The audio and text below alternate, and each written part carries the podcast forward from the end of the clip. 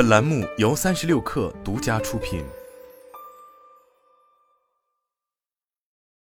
本文来自微信公众号唐任。如果你的领导在工作上四处刁难，不仅故意找茬，而且不提供上升空间，你还会继续干下去吗？如果换作是我，肯定早走人了。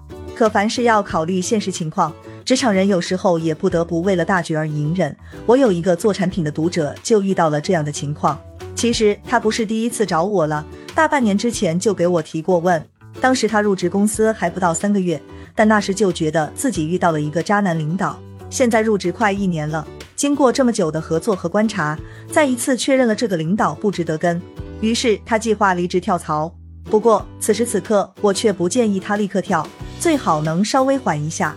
其实他想走的原因并不复杂，他自己也总结了几条，这里我分享出来，或许对其他读者有用。第一，把产品当筹码，缺乏规划和整体意识。他们做的是一款垂直行业的 B 端产品，需求主要来源于两个渠道，一个是运营对接客户得到的需求，另一个就是领导拍脑袋。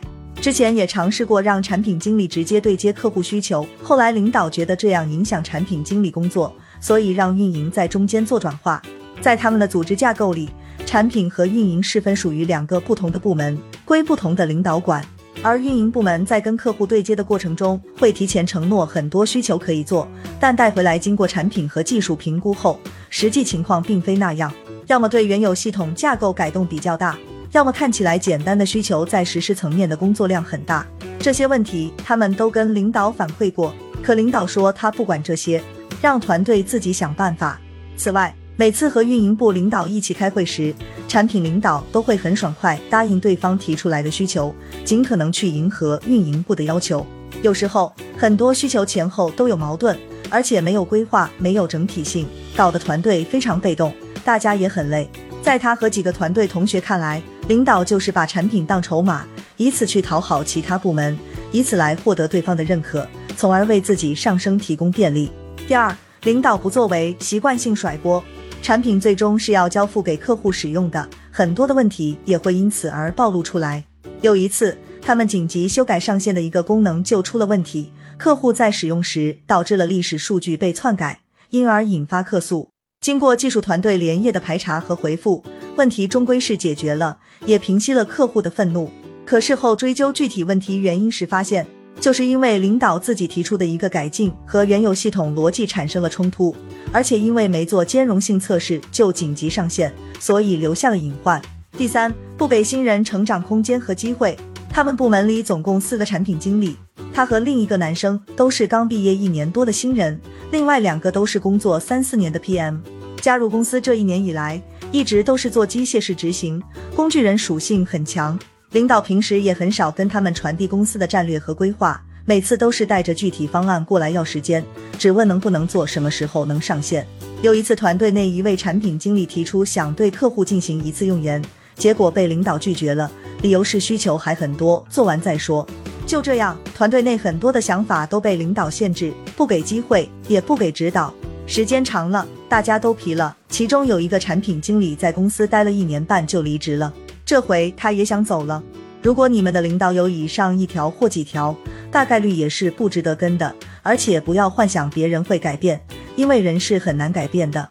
其实当我看到这三个离职原因时，就建议他大可下定离职的决心，因为这种情况是他改变不了的。但是在这个时间点，我却不建议他立刻离职，至少等到明年二月份的样子再动会比较合适。我也跟他说了三个原因：第一，这时候正好进入年底。而且还差一个月就过年了，很多公司都进入了年终盘点阶段，招聘需求是缩减的。另外，现在的市场需求量相比以前也是减少的，这两个因素的叠加会导致可投递的岗位变少，或者投出去没有反馈。第二，离职的原因是因为遇到一个渣男领导，那如何确保下一次遇到一个好领导，或许会成为这份工作的关键。因此，直接海投简历并不是一个合适的策略。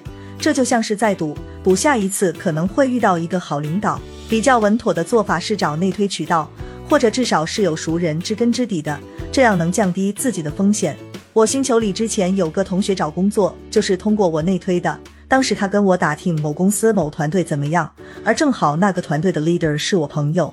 在跟他介绍完团队情况和 leader 为人后，他果断表示可以加入，然后我就把简历推过去了。经过三轮面试，双方都很满意，到现在已经合作了两年多了。所以有渠道和没渠道的区别还是很大的。我们这个圈子不大，人脉的确很重要。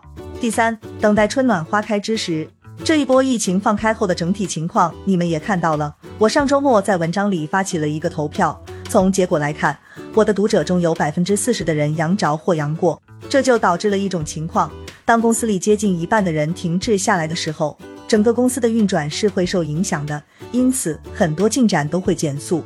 这种影响会持续一段时间，等恢复正常也需要时间。所以大概在明年二三月以后，情况可能会有所好转，而那时候很多事情也会陆续恢复正常。不管怎么说，既然都已经忍了一年了，也就不差这几个月了。正好也在这份工作上跨年了，简历也相对好看点。以上就是一些建议。或许你也在经历同样的困扰，希望能有些启发。